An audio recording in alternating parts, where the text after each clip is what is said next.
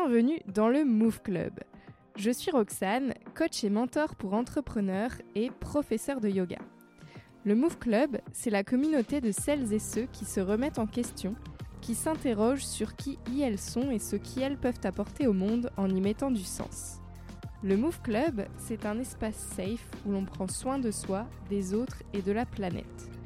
Que ce soit à travers les partages avec mes invités passionnés et engagés, ou via mes retours d'expérience, j'espère que ces épisodes vous offriront la possibilité d'envisager un monde où l'on est libre d'oser sortir des cases et de créer son propre modèle pour une vie alignée à ses valeurs. Cette semaine, je reçois Claire Castagne, ou plutôt Claire m'accueille chez elle pour une conversation autour de l'accessibilité du yoga pour tous les corps, notamment les personnes grosses. Claire, professeure de yoga, a créé Yoga Ronde. Elle y partage des cours de yoga adaptés à toutes et tous et forme désormais les professeurs de yoga pour leur permettre d'adapter les cours et les rendre plus inclusifs. Dans cette interview, Claire nous a partagé son parcours, comment elle en est arrivée à partager ce discours inclusif autour du yoga pour les personnes grosses. On a également parlé de l'importance de se remettre en question et plein d'autres sujets encore hyper inspirants. Allez, c'est parti pour notre conversation. Bonne écoute. Salut Claire. Salut Roxane. Je suis ravie de te recevoir chez toi. oui, c'est ça. ravie de t'accueillir et que tu m'accueilles pour ce podcast. Claire, aujourd'hui, euh, bah, tu vas te présenter et nous dire euh, pourquoi tu es là. Et euh, en fait, on ne se connaît pas. Je t'ai connue via les réseaux sociaux et j'ai trouvé que le message que tu voulais faire passer à travers ton activité, qui est principalement le yoga, était très fort et très puissant et surtout méritait d'être partagé à un plus grand nombre. Euh, J'arrête de parler dans le vide et je te laisse te présenter. Bah, merci beaucoup pour euh, cet intérêt. Alors, donc moi, c'est Claire Castagne. Je suis prof de yoga et coach de vie et j'aide les femmes rondes à s'épanouir et à prendre confiance en elles. Et pourquoi j'ai choisi ce thème euh, qui peut paraître euh, peut-être insolite?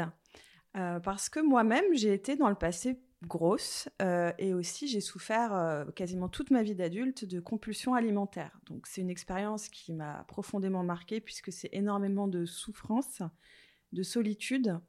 Et j'ai aussi vécu, euh, alors à petite échelle, hein, c'est pas comparable avec une personne qui pèse 130 kilos depuis 20 ans, mais en tout cas j'ai quand même connu ce regard jugeant, ces remarques sur mon physique, euh, sur euh, certains complexes physiques aussi que j'ai pu avoir. Et, euh, et, plus particulièrement dans le yoga, j'ai pris un cours un jour et j'avais spontanément adapté une posture qui s'appelle la posture de la charrue. Bah, tu connais Roxane puisque mm. tu enseignes, mais pour ceux qui connaissent pas, c'est une posture où on est allongé sur le dos, les jambes par-dessus soi. Et j'avais donc spontanément créé de l'espace en ouvrant les jambes. Et le prof m'a dit devant toute la classe, euh, non Claire, il faut euh, serrer les jambes. Donc je, pouvais le faire physiquement, donc je l'ai fait. Sauf que j'étais vraiment pas à l'aise, j'avais l'impression d'étouffer entre la poitrine, le ventre et les cuisses. Et euh, en fait, ça a mouliné et je me suis dit, mais moi, j'enseigne et je veux pas que mes élèves aient cette, cette sensation de pas être à leur place ou de pas être confortable dans la posture.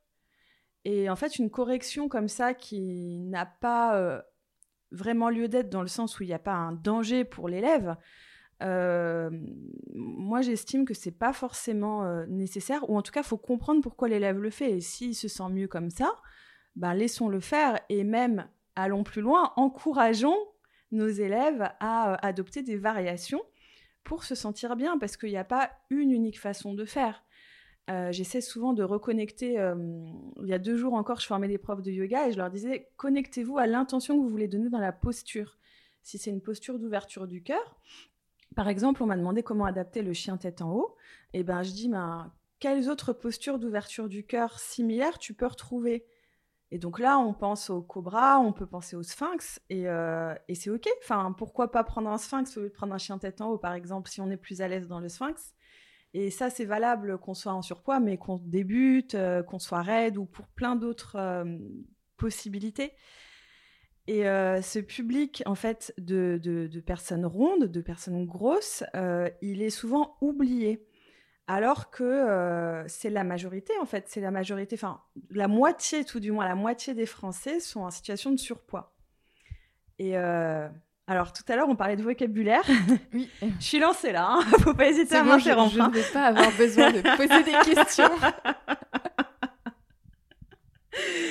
Euh, niveau vocabulaire, bah, c'est une question qui revient souvent aussi parmi les profs. C'est comment est-ce qu'on parle de, grosseur, de surpoids, enfin quels mots utiliser? Et euh, alors moi, j'utilise un peu tout, mais je tiens à préciser pour chaque ce que ça veut dire derrière. Surpoids, c'est un mot que j'utilise pour les profs souvent, mais que je n'aime pas parce que ça vient du milieu médical. Et qu'est-ce qu'on pense quand on dit surpoids? Bah, au-dessus du poids, clairement, du coup, c'est pas normal. Exactement. Entre gros guillemets. Exactement. Et le mot obésité, euh, ça, c'est pas non plus un mot qui, qui est très joli, enfin, qui évoque des choses positives. En tout cas, euh, qui, je trouve, euh, ramène plutôt à de la souffrance. Et c'est aussi un mot tiré du monde médical. Tout ça étant ramené à l'indice de masse corporelle, euh, et qui n'est qu'un critère parmi beaucoup d'autres pour définir la santé d'une personne. Et le problème derrière ça, c'est la grossophobie, c'est qu'on va associer grosseur et mauvaise santé. Alors qu'on peut très bien être en surpoids, en bonne santé. Et euh, je prends souvent l'exemple d'un bodybuilder ou d'un rugbyman qui sont techniquement en surpoids, voire même en situation d'obésité, puisque leur euh, poids va, être très lourd alors qu'il y aura plus de muscles et moins de graisse. Et donc on voit déjà une des limites euh, de cette définition.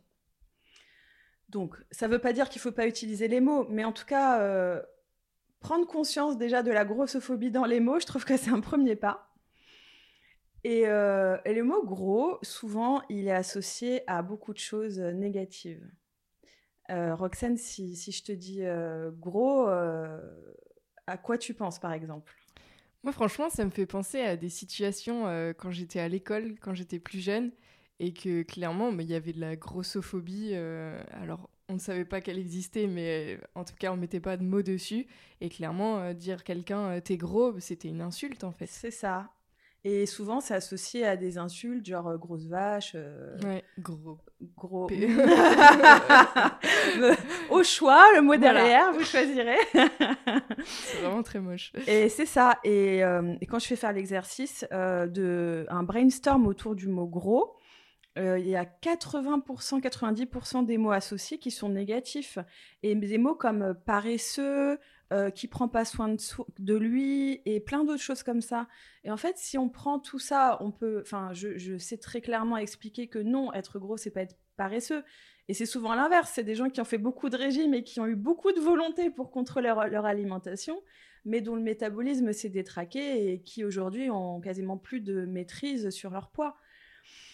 Et euh, du coup, bah, il y a aussi le mot rondeur et peut-être plus de personnes s'identifient là-dedans parce qu'il faut avoir fait un travail de déconstruction pour euh, se qualifier de personne grosse.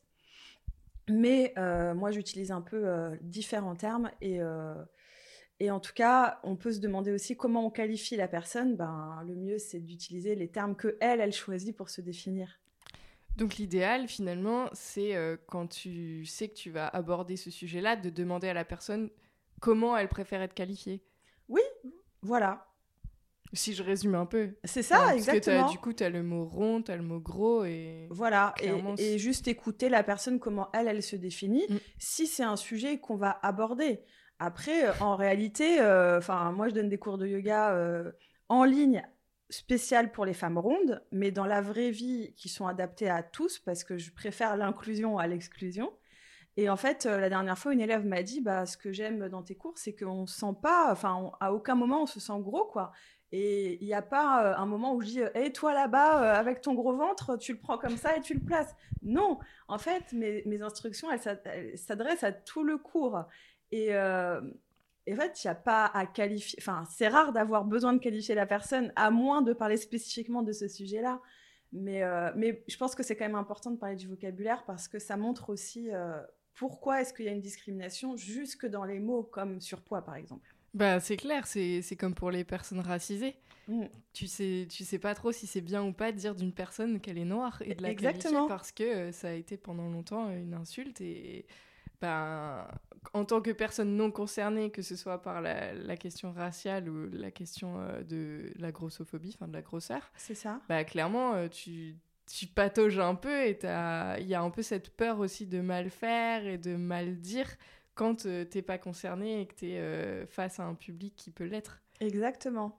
Donc ouais, c'est important et on est rentré vraiment dans le vif du sujet par rapport à, à vraiment quelque chose qui est pour moi primordial dans le yoga aujourd'hui, c'est euh, de se remettre en question, quelle mm. que soit euh, euh, la minorité de personnes à laquelle on s'adresse ou pas. Parce qu'en fait, je pense que c'est un sujet qui s'adresse à tous les corps. Mm. C'est que beaucoup de formations de yoga sont classiques et remettent peu de choses en question et on apprend des alignements euh, typiquement, comme l'exemple que tu donnais, celui de faire la charrue mm. avec les jambes serrées. C'est ça. Sans savoir pourquoi, sans comprendre pourquoi, alors qu'en fait, l'idée, c'est de s'adapter à un corps occidental euh, qui est euh, valide à 50% des cas, ou j'en sais rien, j'ai pas le pourcentage, mais en tout cas, qui, qui peut être justement.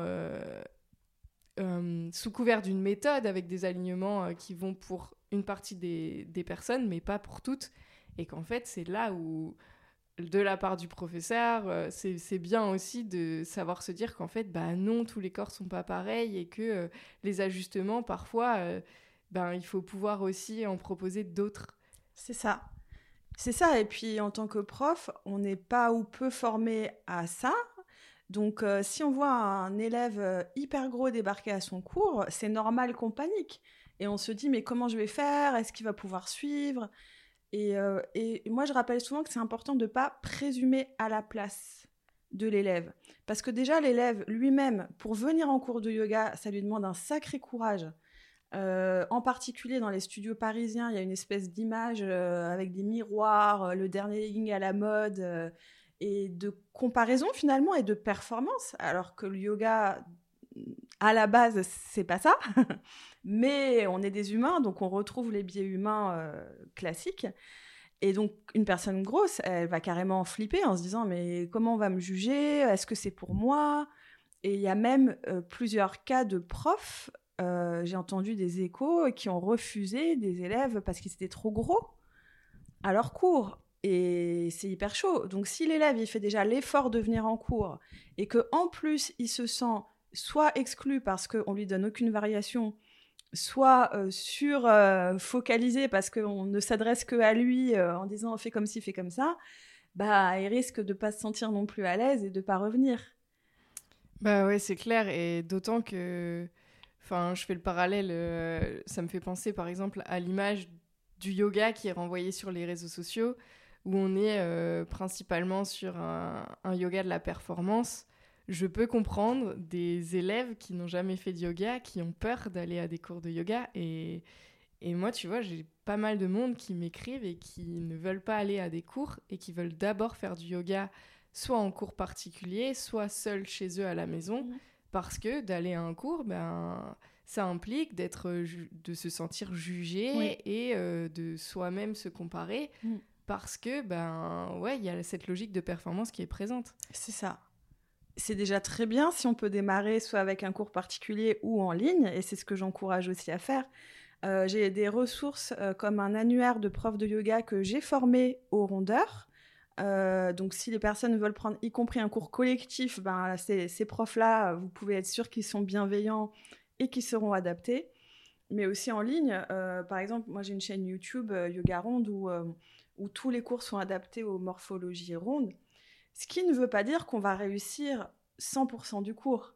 Et ça, je pense que c'est important de le rappeler. Même en tant que prof, parfois on peut avoir des complexes à ne pas euh, faire, je sais pas, une posture sur la tête ou un scorpion. Euh, mais il y a des postures, déjà d'une part, qui peuvent prendre des années, voire des dizaines d'années. Et puis d'autre part, qu'est-ce que ça peut faire? C'est pas grave. Enfin, je veux dire, si vous faites une séance euh, chez vous, euh, vous êtes gros et vous, vous êtes essoufflé, vous avez besoin de faire une pause. Si vous n'arrivez pas à faire une posture qui ressemble à comment fait le prof, c'est pas grave. Le yoga, c'est un état.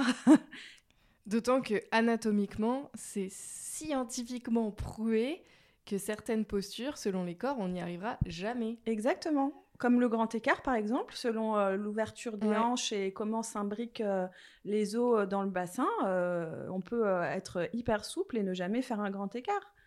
Donc, à quoi ça sert de se comparer? Ouais, totalement. Et du coup, Claire, donc là, tu nous parles de aujourd'hui, enfin, tu vas encore plus nous en parler en détail de, de ce que tu proposes justement pour les femmes rondes. Comment t'en es arrivée là? Comment le yoga, toi, est arrivé dans ta vie? Ah, bah c'est une bonne question et euh, c'est pas toujours facile de se rappeler parce que comme moi ça fait très longtemps, ça fait peut-être une quinzaine d'années.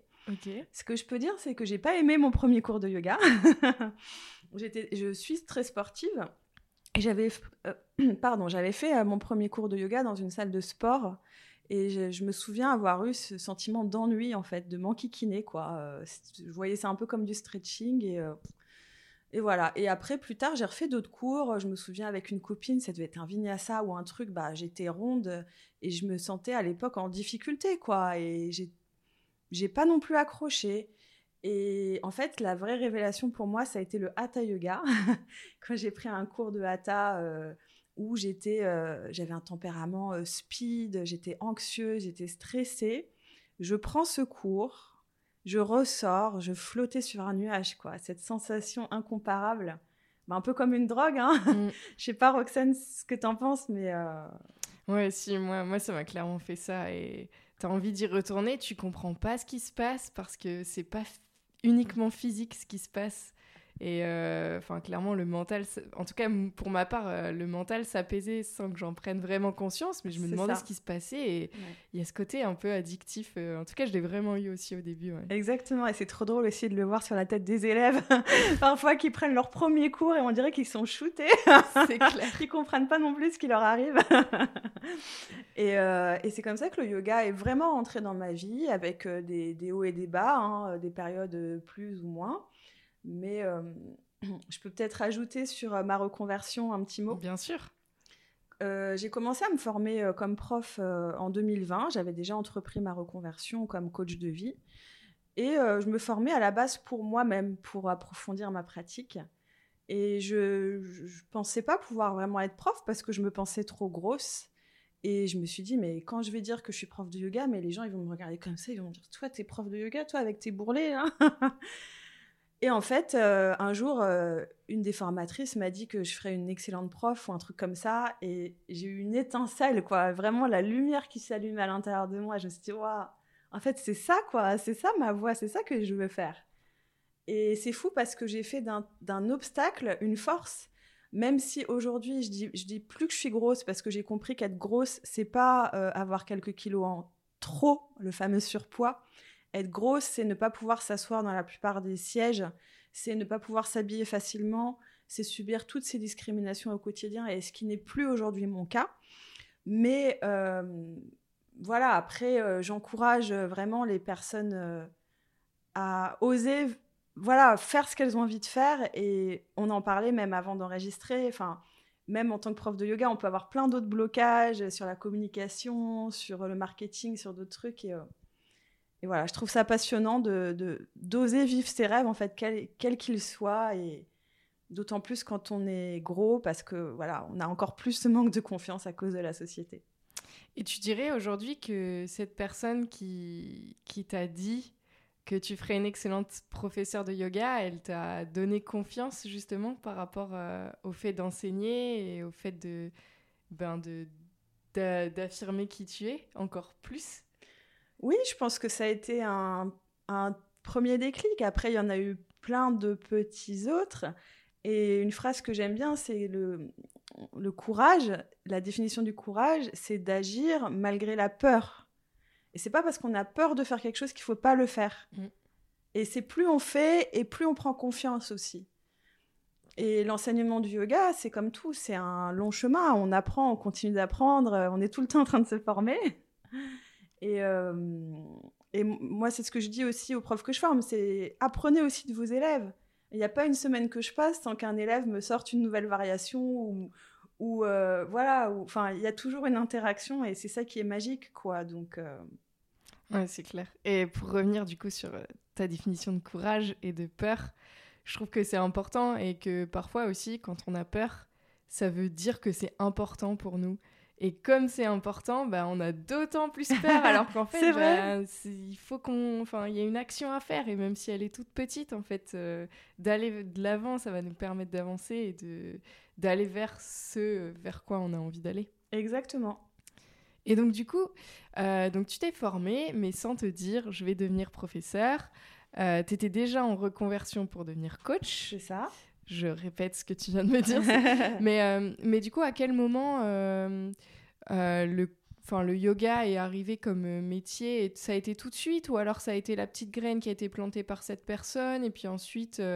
parce qu'aujourd'hui, moi, là, clairement, j'ai vu un peu tout ce que tu proposais et tu vas nous en parler, mais on passe pas de je fais une formation de yoga et on claque des doigts et on accompagne plein de personnes avec euh, un studio en ligne, etc.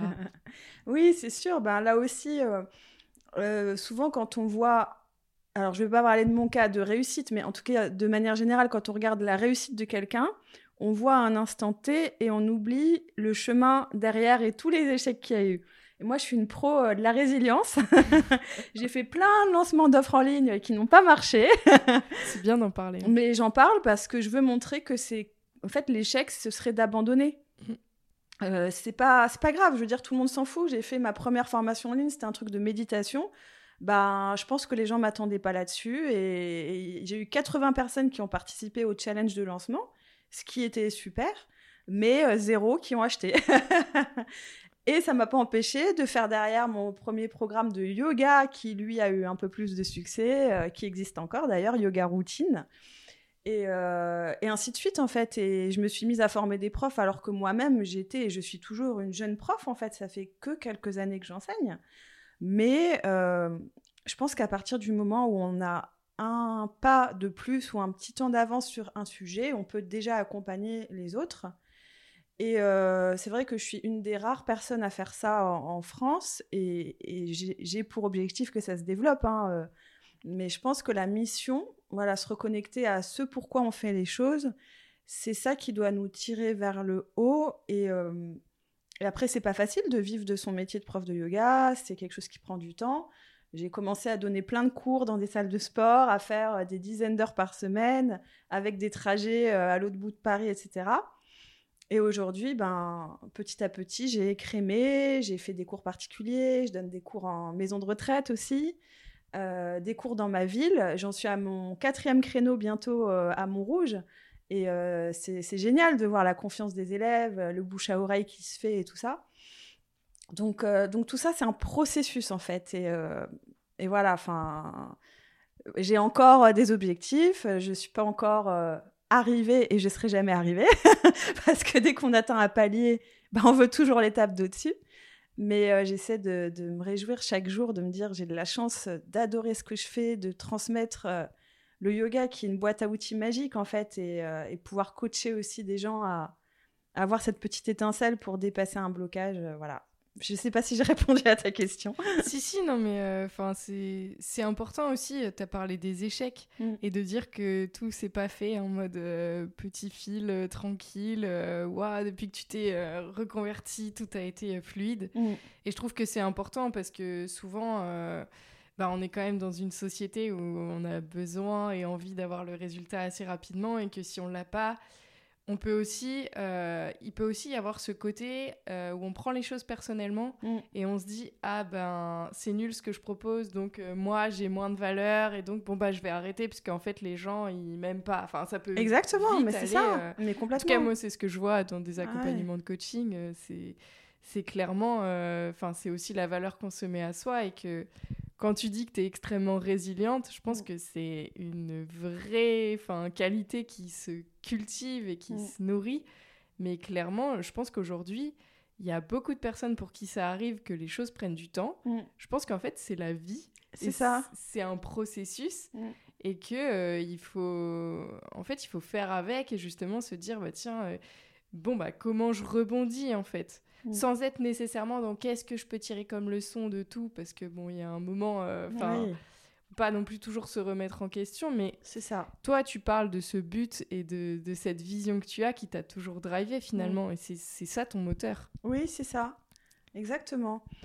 Et euh, je peux faire un parallèle avec la guérison des compulsions alimentaires aussi, parce que euh, quand j'étais dans, dans la maladie, ben, évidemment, j'en souffrais beaucoup. Puis il y avait des périodes où ça allait mieux, souvent pendant les vacances, parce qu'on se détache de ce que je dois manger, ce que je dois pas manger, et on est un peu plus euh, à la cool. Et aussi, quand j'ai préparé mon marathon, euh, je voyais l'énergie, enfin, je voyais l'alimentation plutôt comme une source d'énergie et pas comme un truc qui allait me faire grossir. Et donc ça allait beaucoup mieux. Et puis après, je me suis mise à la muscu et là, c'était reparti parce que muscu égale objectif corporel, égale contrôler euh, ses calories, etc.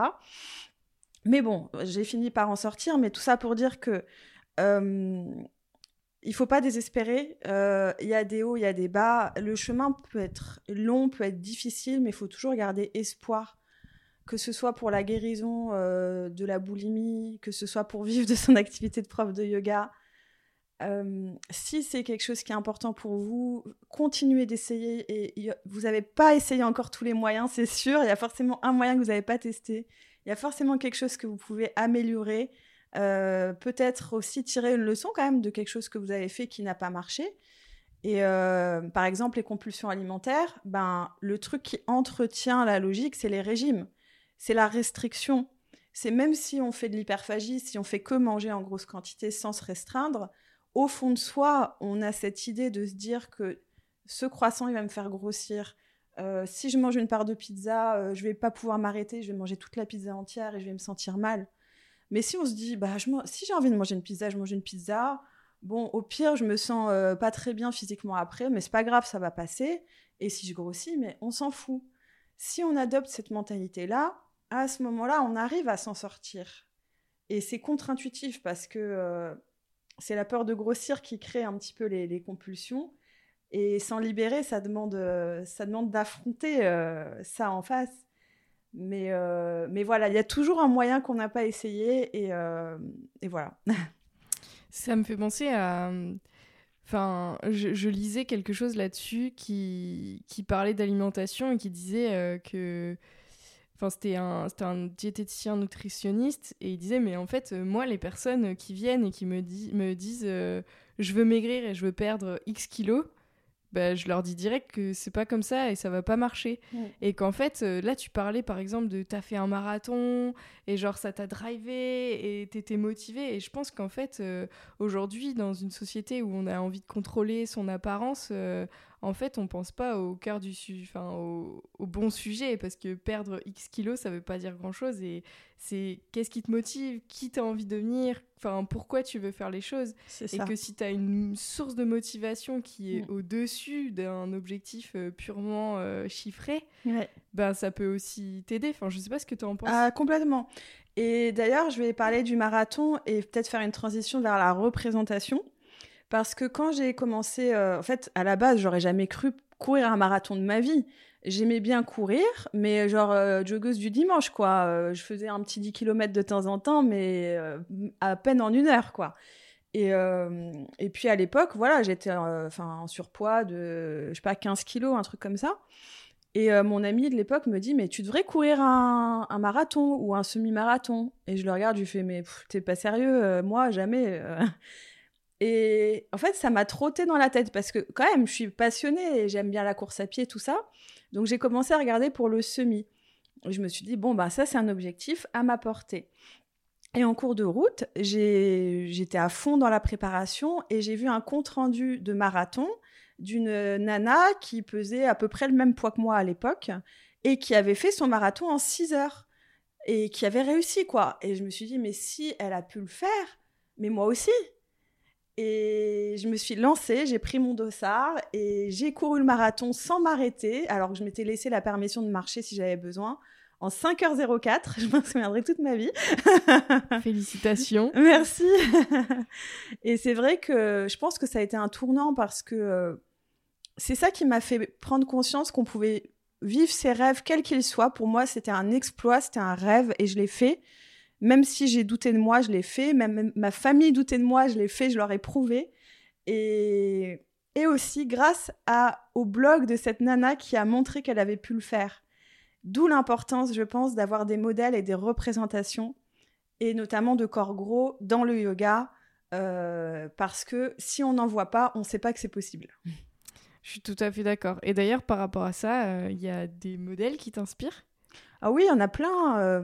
Alors, si vous voulez, sur mon compte Insta, l'astuce que je donne, c'est d'aller voir qui je suis. Comme ça, vous pourrez piocher des idées. je suis pas mal de profs de yoga américaines parce que là aussi, ils ont plus d'avance sur nous. Euh, notamment le compte Journée comme un voyage en anglais avec EY, tout le chiffre 2, Antoinette, Journée tout Antoinette, euh, qui est une prof donc euh, afro-américaine en situation d'obésité, donc très très forte, mais forte aussi d'un point de vue physique parce qu'elle fait des postures tellement incroyables. genre le scorpion, enfin des postures inversées et tout, des grands écarts, enfin et le fait de la voir, bah, on se dit, bah ouais, en fait, c'est pas parce que t'es grosse que tu peux pas faire une inversion, quoi. Et, je trouve que c'est une inspiration euh, énorme. Et il y en a, il y en a plein d'autres. Alors en France, il y a, euh, il y a euh, comment elle s'appelle, Sophia Anti-Diète Culture, qui fait un peu comme moi, qui fait des cours de yoga adaptés aux personnes grosses. et voilà, après, vous, vous, pouvez suivre aussi des hashtags comme yoga pour tous les corps, yoga plus size, euh, yoga for Bigger Bodies. Et comme ça, vous allez voir euh, plus de contenu euh, diversifié.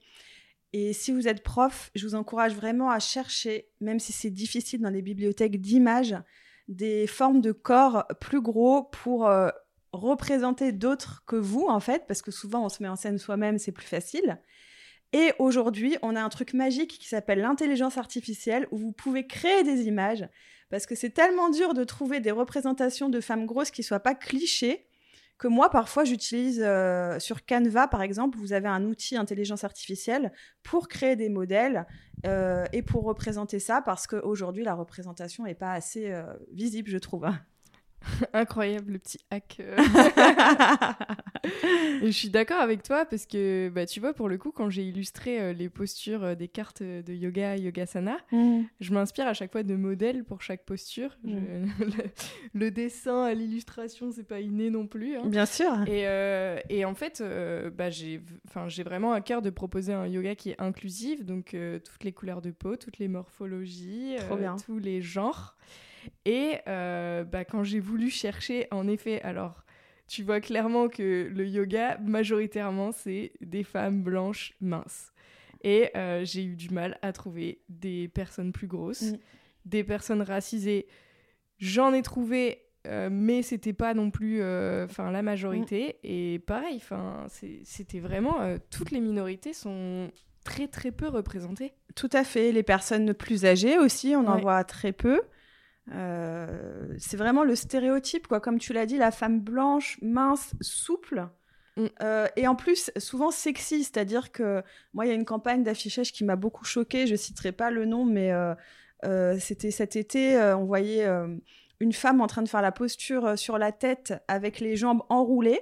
Et le slogan, c'était Faites Galuda Shirshasana de chez vous, donc posture inversée, jambes croisées. Et la femme était évidemment blanche, certainement euh, jeune, mince, et en body string. Donc, euh, est-ce que c'est ça le yoga, quoi? Mm. Enfin, quelle image on donne du yoga? À quelqu'un euh, qui passe dans le métro, qui voit ça, il se dit, bah, évidemment, c'est pas pour moi. Moi, je suis prof, je sais pas faire cette posture. Enfin, à, quel moment est-ce que... Il y a un côté élitiste, en fait, et et comme tu dis, les minorités sont sous-représentées. Et les hommes, je pense que c'est peut-être aussi une des raisons pour lesquelles ils, n'osent pas venir aussi en cours. On les voit moins. Alors qu'historiquement, le yoga, ça a été fait par des hommes pour des hommes. Oui, clairement. Donc, euh, ça a bien changé. Ça a bien changé, ouais. Maintenant, c'est devenu un truc un peu fitness. Euh. Il en faut pour tous les goûts. Hein. Je veux dire, il y a plein de styles de yoga et c'est super. Donc, si vous faites un cours de yoga qui vous convient pas, ça ne veut pas dire que le yoga, c'est pas pour vous. Vous pouvez peut-être trouver un autre style ou un autre prof qui vous conviendra mieux. Donc, faut pas avoir peur de tester. Euh.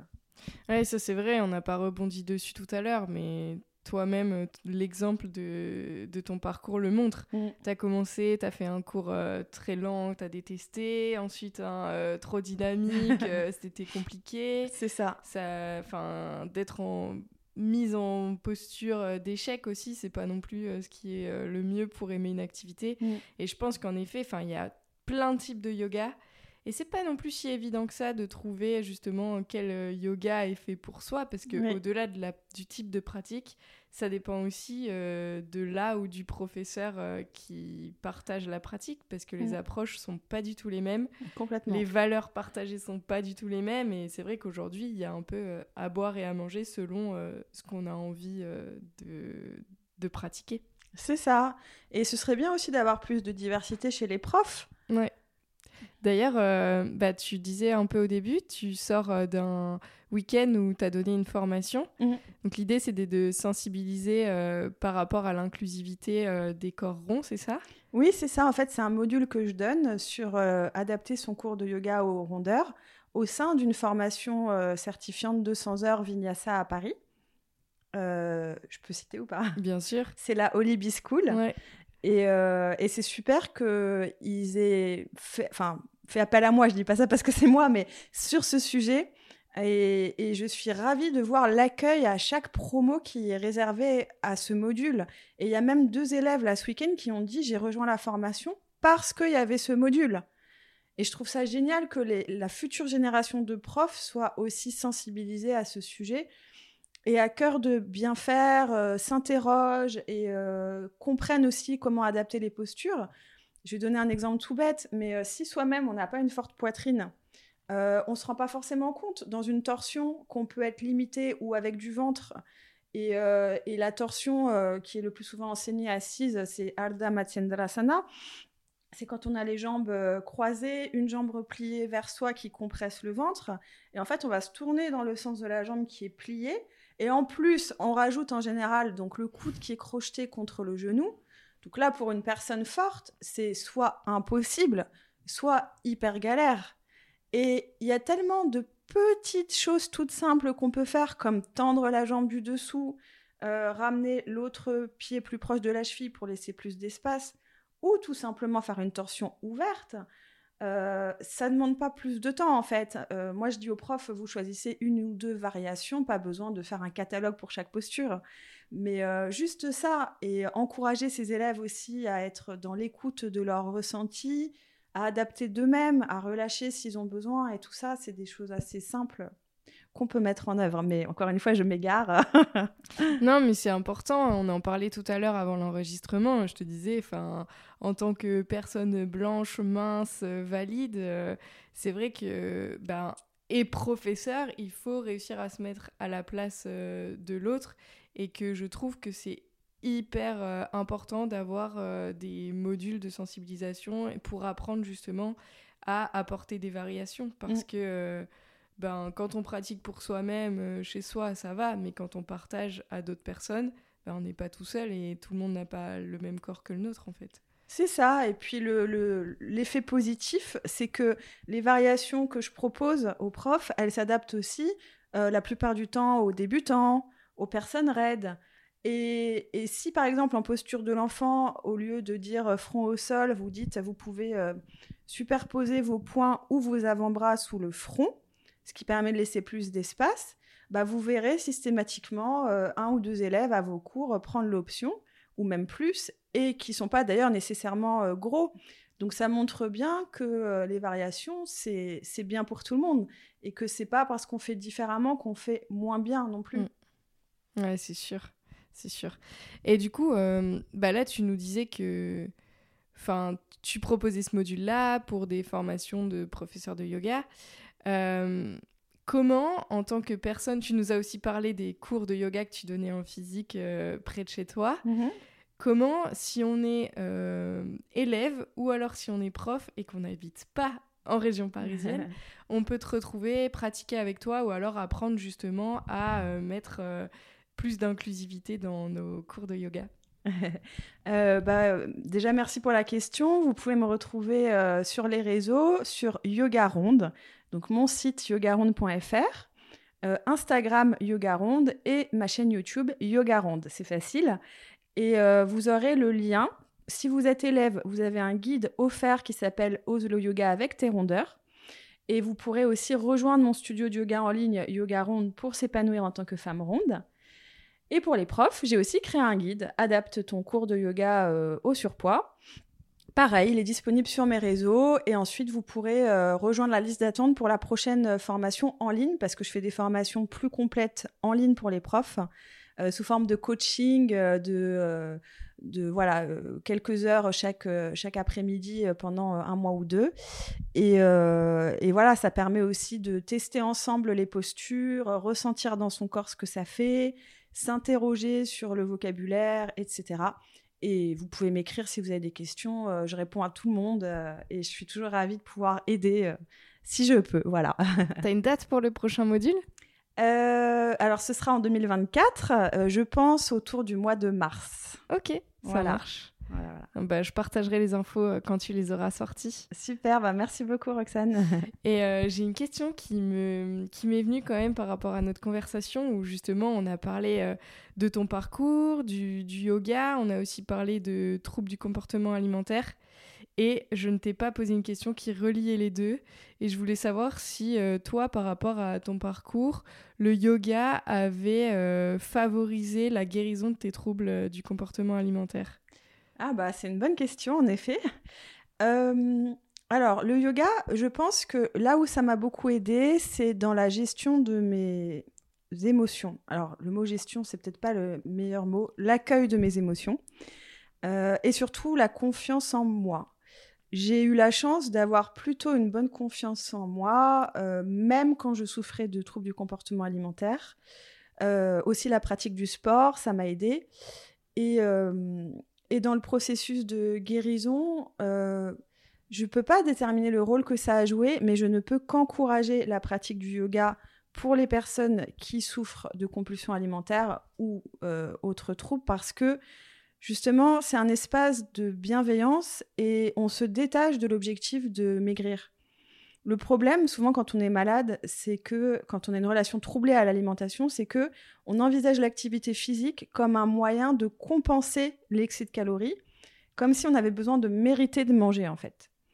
Et dans le yoga, il n'y a pas cet aspect. Il y a euh, du temps pour soi, il y a euh, ressentir son corps, ressentir sa respiration. Et tout ça, ce sont des mécanismes profonds qui peuvent euh, accompagner le processus de guérison, qui, je le rappelle, est un processus euh, qui peut être long, qui est propre à chacun. Mais euh, voilà, testez le yoga. Si ça vous plaît, tant mieux. Si ça vous plaît pas, c'est pas grave. Il y aura d'autres choses qui seront faites pour vous. Mais euh, en tout cas, je pense que voilà, ça, fait tellement de bien le yoga que je peux qu'encourager à tester, quoi. N'est-ce pas? Je partage. D'ailleurs, quelle serait ta définition du yoga aujourd'hui? Alors j'aime bien dire que c'est un état justement le yoga mm. parce que euh, quand on prend la définition un peu plus euh, stricte, on parle d'union euh, reliée puisque ça vient du mot yuj donc le joug qui relie deux choses, deux pièces différentes.